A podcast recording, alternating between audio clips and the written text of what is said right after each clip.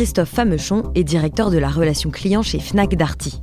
Fnac, Darty, la culture pour tous et le contrat de confiance. Au total, c'est presque 70 ans d'histoire. Et depuis 6 ans, un mariage. Fnac et Darty, les deux icônes de la relation client, sont désormais une seule et même marque. Pour Christophe, dans l'entreprise depuis 2008, les deux entités ont réussi à lier leur culture d'entreprise pour devenir leader de la distribution omnicanale en Europe. Un mariage réussi qu'il nous raconte dans cette première partie. Je suis Grace Leplat et avec Culture d'entreprise, je vous emmène à la rencontre des leaders engagés, des managers éclairés qui placent l'humain au cœur de leur stratégie et transforment le monde du travail. Bienvenue sur Culture d'entreprise, un podcast proposé par Natif. Bonjour Christophe. Bonjour Grace. Euh, Christophe, si je te reçois aujourd'hui, c'est pour parler de la culture d'entreprise de Fnac Darty et aussi des innovations managériales que tu as portées au sein des call centers. Euh, c'est un gros programme, donc euh, c'est pour ça que cet épisode sera divisé en deux parties. Pour commencer, Christophe, toi, tu es dans le secteur du service client depuis à peu près 25 ans. Ton parcours a commencé en Amérique du Sud avant de continuer euh, en Europe à partir des années 2000 et chez Darty en 2008. Et quand tu arrives chez Darty, un des dirigeants euh, de l'époque ou un des anciens dirigeants te dit euh, attention, Darty, c'est d'abord mon nom. C'est ça, j'ai bien retenu? Ah oui, effectivement, c'est un parcours bien résumé. Effectivement, Bernard Darty, alors les frères Darty euh, ont revendu leur entreprise en 1993 aux salariés, mais le dernier frère Darty, le dernier survivant, était, était là, il venait de temps en temps. Un petit bonhomme aux yeux perçants, très sympathique, avec un charisme dingue, effectivement, je venais d'arriver, j'étais directeur du service client, et il me dit cette phrase, jeune homme, attention, parce que Darty, c'est d'abord mon nom. Et là, ça veut dire énormément de choses euh, de l'histoire qui me précède, de la responsabilité qui est la nôtre vis-à-vis des clients, vis-à-vis de l'enseigne, vis-à-vis de cette famille. Voilà, donc ça m'a beaucoup marqué. Bah oui, à ce moment-là, on se dit quoi? On se dit, oula, faut pas faire de vagues? Ouh là là, il va falloir que j'assure. Et surtout quand on vient d'arriver dans une entreprise euh, avec, euh, j'imagine déjà une certaine vision, la, volonté d'agir en fait. Alors oui, effectivement, moi j'arrivais du monde de l'internet, j'arrivais, j'ai travaillé beaucoup dans les télécoms, dans l'internet, tout ça va très très vite. Et euh, effectivement, moi qui suis un passionné, puisque tu tu l'as tu l'as dit, grâce, à, je suis un vétéran du service client avec avec avec 25 ans d'expérience. J'ai travaillé dans des entreprises différentes, dans des ou sur des continents différents. Et, quand tu arrives en Europe, euh, ben finalement tu te dis Darty c'est quand même une sacrée référence quoi, avec ce contrat de confiance qui date de 1973 et effectivement à la fois la volonté de faire plein de choses et en même temps de respecter notre histoire. Ça c'est un défi permanent. Avant de, parler du service client, du, contrat de confiance, tu, tu l'as déjà dit, qui est, euh, disons, un vrai symbole euh, de ce qu'est Darty, euh, et, peut-être aujourd'hui de ce qu'est Fnac Darty. Mais justement, j'aimerais d'abord qu'on parle de ces deux entreprises, Fnac et Darty, qui ont à l'origine toutes les deux des cultures qui sont très différentes au final, même si elles ont été créées à peu près au même moment.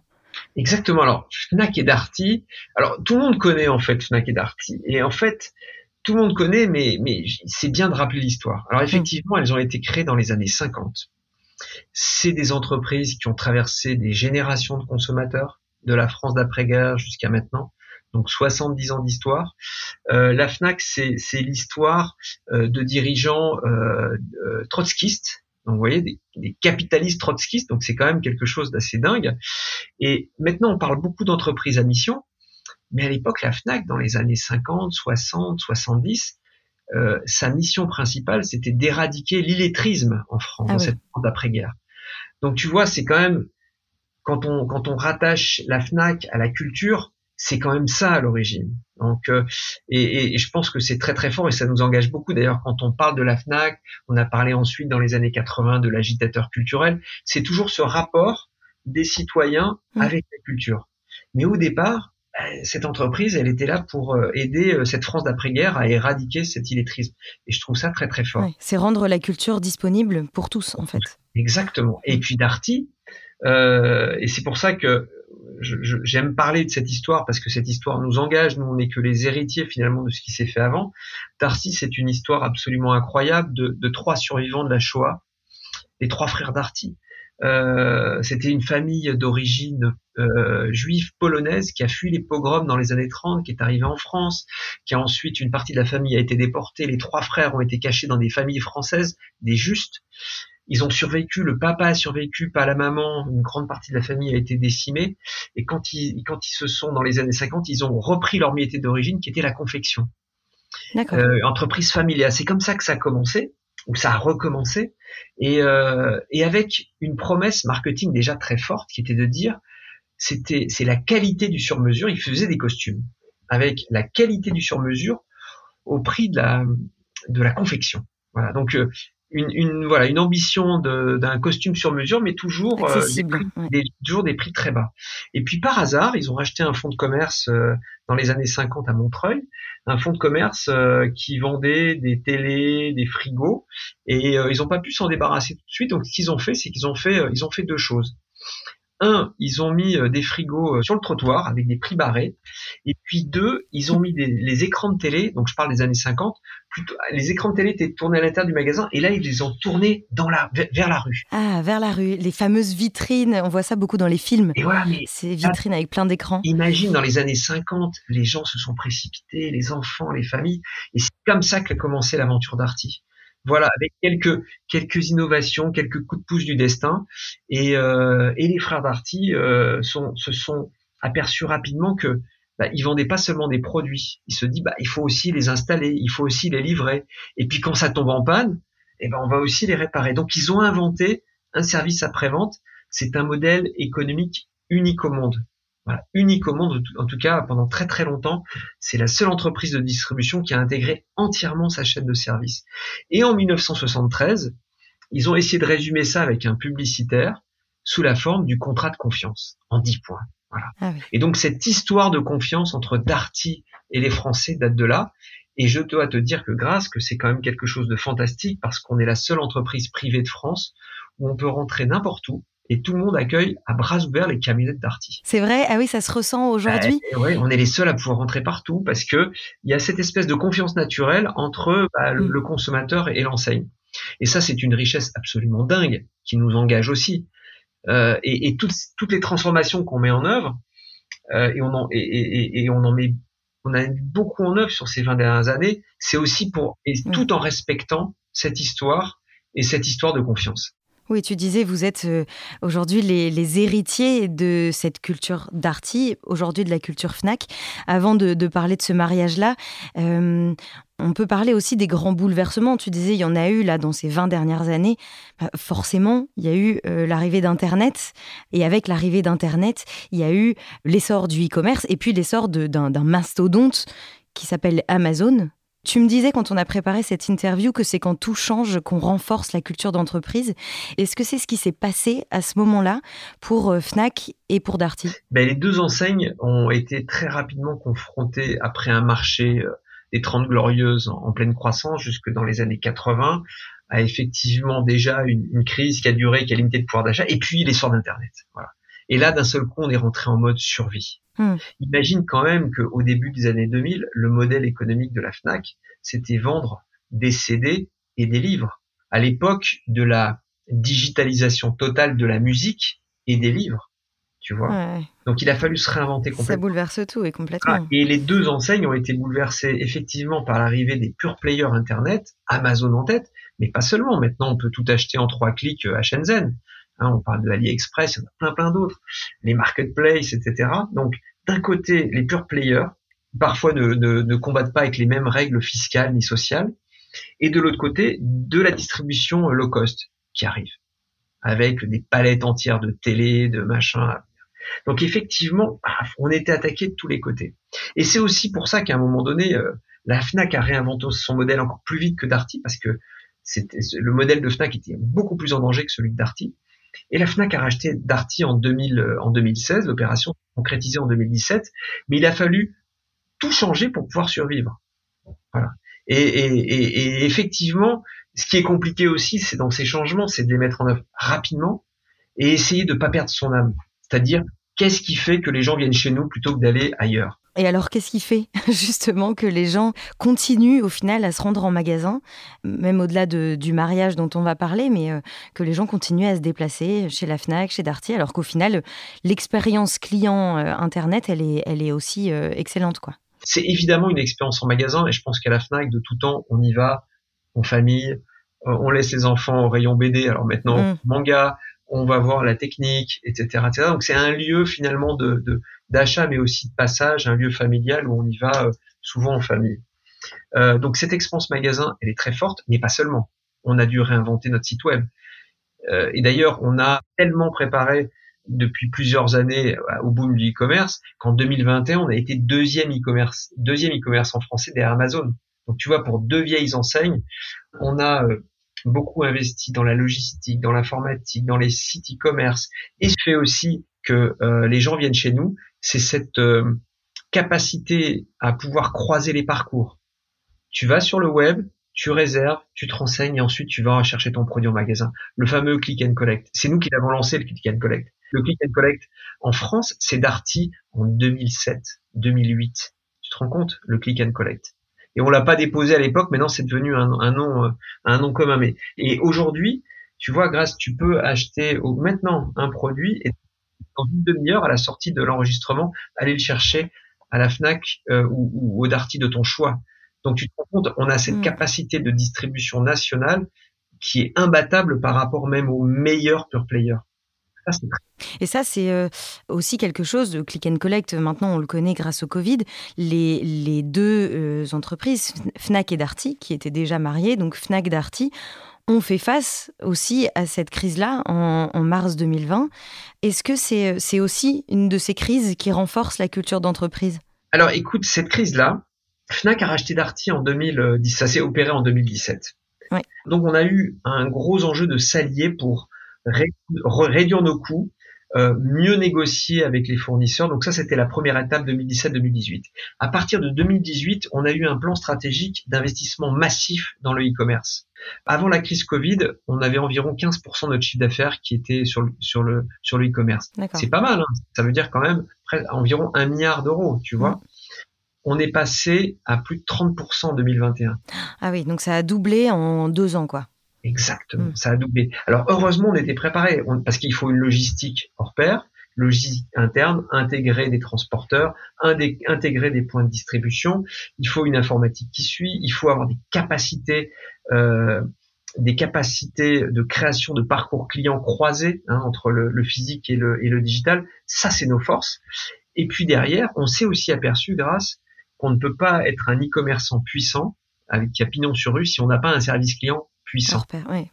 C'est tellement facile d'acheter n'importe quel produit en deux clics, mais quand il y a un problème, il n'y a plus personne.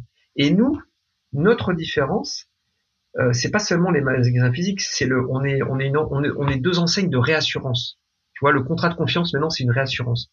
On fait de la marketplace, mais on est aussi un médiateur quand il y a un problème. On ne laisse personne, on essaie de ne laisser personne sur le bord de la route quand il y a un problème, que ça soit un problème de produit, un problème technique, un problème d'après-vente. Oui. Est-ce que justement, euh, lors de ce, mariage, la FNAC a appris de Darty et euh, Darty a appris de la FNAC aussi? Comment ça s'est passé au final, ce mélange entre deux cultures très fortes et très différentes? C'est souvent rare, les, on va dire, les, les, absorptions d'entreprises de, équivalentes mm. avec une culture aussi forte qui fonctionnent. Complètement. Donc effectivement, on avait quand même des raisons d'être inquiets. Et globalement, ça s'est très bien passé. Ça s'est très bien passé. Pourquoi? Parce qu'il y avait un plan déjà préparé, rien n'a été laissé au hasard sur les objectifs à atteindre de part et d'autre. Ça, c'est la première chose. On avait une feuille de route très claire dès le départ d'harmonisation de certaines choses, de fusion de certaines fonctions, de marge de manœuvre à trouver auprès de nos fournisseurs. La feuille de route s'est écrite assez rapidement, mais elle était déjà prête. Donc, première chose. Deuxièmement, il y a eu un respect des équipes. Il y a très peu de gens qui sont partis. Alors, il y a eu, il y a eu une phase un peu de plan social, mais il y a très très peu de gens qui sont partis. Ça n'a pas été une opération, on va dire, sanglante. C'est une opération de respect des entreprises. Et puis, pour le consommateur, il n'y a vu que du feu parce que les magasins Fnac ont continué à s'appeler Fnac et Darty, Darty. Donc, on a continué à investir sur la singularité de chaque enseigne. Mais évidemment, derrière, en back-office, toutes les fonctions IT, RH, relations clients, euh, etc., logistique ont été petit à petit mutualisées pour avoir des gains. Mais ça, ça s'est pas vu du point de vue consommateur. Ce qui s'est vu, c'est eh ben c'est parcours croisés. Ce qui s'est vu, c'est que maintenant on peut euh, commander un livre à la Fnac et aller le chercher chez Darty, ou acheter une télé euh, à la Fnac et être livré par des livreurs Darty. Voilà. Donc tout ça, ça s'est mis en place petit à petit. Je pense que le succès, ça a été euh, effectivement de respecter les équipes, d'avoir une feuille de route claire, et derrière bah, d'obtenir des gains visibles par par tout le monde. Donc on se dit bah ah oui ça marche finalement. Mm. Évidemment, je pense que le rachat d'une enseigne comme Darty, ça a pu faire mal aux anciens, mais globalement, euh, on n'avait pas le choix. Si on ne s'alliait pas avec la FNAC, on était condamné. Donc, euh, je crois que tout le monde a compris après coup que c'était la bonne opération. Ouais, en fait, ce qui est intéressant, c'est de voir que c'est aussi le fait qu'il y a eu un, un, projet, une ligne de route très, très claire et qui a permis, au final, au moment de la fusion, de, de lancer tout le monde ensemble dans quelque chose qui va aller dépasser euh, les craintes qui sont là à un instant T parce qu'on regarde déjà à, à demain, quoi. On parle de la culture entreprise euh, interne. On a commencé à, parler aussi du coup de l'expérience client, euh, parce qu'en fait c'est ça aussi la culture d'entreprise. Elle se vit à l'intérieur, mais elle se ressent d'une certaine façon à l'extérieur. Est-ce que tu dirais aujourd'hui qu'il y a une, sorte de, que l'image que les gens ont de Darty et de Fnac Darty euh, est en corrélation aussi avec la culture d'entreprise interne, enfin de ce nouveau, disons de cette nouvelle entreprise? Oui, je, pense qu'il y, a une grande symétrie finalement. On essaie, alors tout n'est pas parfait, mais je pense qu'il y a une grande symétrie entre ce qu'on peut vivre en interne et ce qu'on essaie de faire vivre euh, à nos clients. On voit, on a euh, chez Fnac, les gens viennent chez nous parce qu'ils veulent de l'expertise et de l'expertise produit.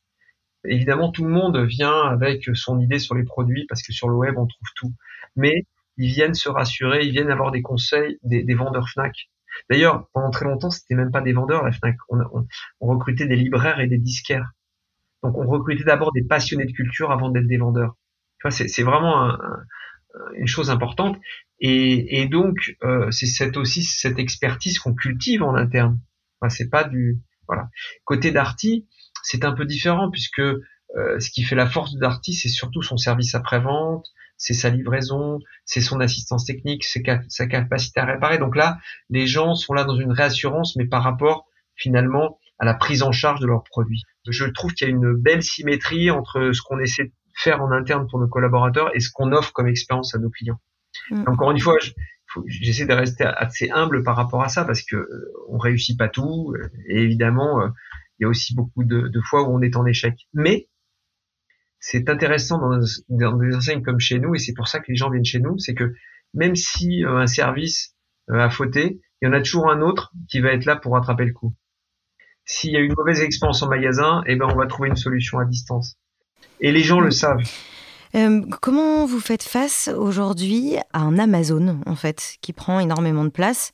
Comment est-ce que Fnac Darty arrive à garder au final sa clientèle, voire à faire de la concurrence, en tout cas à Amazon c'est un concurrent qui est extrêmement euh, puissant, mm. euh, qui est extrêmement bien rodé et qui nous met au défi finalement d'améliorer. Donc, qu'est-ce que nous on peut apporter que eux n'apportent pas?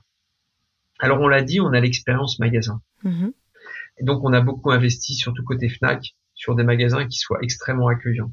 Deux, on a beaucoup misé sur le commerce électronique, finalement, le, le, le fameux digital, c'est-à-dire ce que je disais tout à l'heure. Tu commences un parcours sur le web, tu le finis en magasin ou vice versa. Et ça, c'est très rassurant. Je peux te dire que deux jours avant Noël ou avant la fête des mères, si tu te poses la question de savoir est-ce que je commande un colis sur Internet ou est-ce que finalement je le commande mais je vais le chercher au magasin, si tu veux être sûr de l'avoir, tu vas le chercher en magasin. Donc en fait, on a beaucoup renforcé notre maillage territorial pour offrir cette capacité d'immédiateté euh, auprès du client. Mm. Ensuite, on a développé aussi une offre basée sur la durabilité et la réparabilité des produits. Comme on répare des produits chez Darty depuis 50 ans, on mm-hmm. connaît tous les taux de panne, on connaît euh, toutes les marques qui fonctionnent, celles qui fonctionnent moins bien, les modèles, les usines qui produisent, on connaît la qualité euh, des, des, usines qui produisent. Donc on a des informations que personne n'a sur Internet. D'ailleurs, on, produit un baromètre de la réparabilité. Et là, tu peux le voir en ce moment sur notre campagne de pub. on a des offres durables, c'est-à-dire qu'on dit aux consommateurs, ces offres-là, on sait, ces produits-là, on sait qu'ils tombent moins en panne. Et quand ils tombent en panne, on a en plus une garantie de pièces détachées sur 12, 15 ans. On a construit aussi autour de cette, euh, de ce, de ce point fort, c'est-à-dire que cette sélection de produits, une offre de réparation illimitée qu'on a appelée Dartimax. Plutôt que de payer une réparation quand le produit est en panne, c'est mhm. bah maintenant sous forme d'abonnement, et à partir de 10 euros par mois, tu peux garantir tes produits achetés chez Darty ou même achetés ailleurs. À partir du moment où on a les pièces détachées, on les a référencées, on garantit une réparation jusqu'à 7, 10, 12, 15 ans. Donc si tu veux, c'est un cercle virtueux où tu allonges la durée des produits et tu incites le consommateur à rester mmh. Et j'ai vu qu'il y avait notamment chez Darty aussi une, une innovation dans l'expérience client en magasin la réalité euh, virtuelle, réalité mixte Alors ça, c'était à la sortie du Covid. En fait, on savait pas si combien de temps nos magasins allaient être fermés. Alors même si nous, on a continué à, vendre sur le commerce et en e-commerce et via le service client, donc on s'est dit, eh ben, on va développer une expérience magasin à distance. On a appelé la visio vendeur. Aujourd'hui, on fait 300 000 visio vendeurs. Donc tu peux aller sur le site de la Fnac ou de Darty et demander à parler en visio à un vendeur qui est en magasin et qui va te monter et qui va te montrer les produits. Donc ça, tu vois, ça date depuis euh, mai 2020, on l'a étendu à tous les magasins et ça rencontre pas mal de succès parce que mm. c'est retrouver une expérience magasin à distance. Oui. D'accord. Bon, merci. Ça, c'était très intéressant sur les, les deux cultures, Fnac, Darty, et puis comment on marie au final deux cultures qui sont très fortes, très très différentes. La FNAC, du coup, qui est un petit peu la, la culture pour tous, Darty, qui est une entreprise très familiale, qui met un point d'honneur à, à, servir, à répondre au mieux aux besoins des clients. Euh, donc deux géants qui se sont mariés en 2016, donc ça fait sept ans, ouais, sept ans. Merci d'avoir écouté cet épisode. Christophe Amechon revient la semaine prochaine nous parler plus particulièrement des centres d'appel. Directeur de la relation client chez Fnac Darty, il est élu personnalité client 2021. Son combat Changer le regard sur les centres d'appel et innover. Depuis trois ans, il transforme le management pour plus d'agilité et de responsabilisation des équipes. Abonnez-vous pour ne pas rater le prochain épisode. Au fait, vous connaissez Natif Chez Natif, nous mettons la culture de l'écoute au cœur de vos projets. Avec l'audio, on va raconter votre histoire, engager vos collaborateurs et pourquoi pas challenger votre newsletter. Bref, le champ des possibles est dingue. On va révolutionner votre com interne. Rendez-vous sur nativepodcast.fr.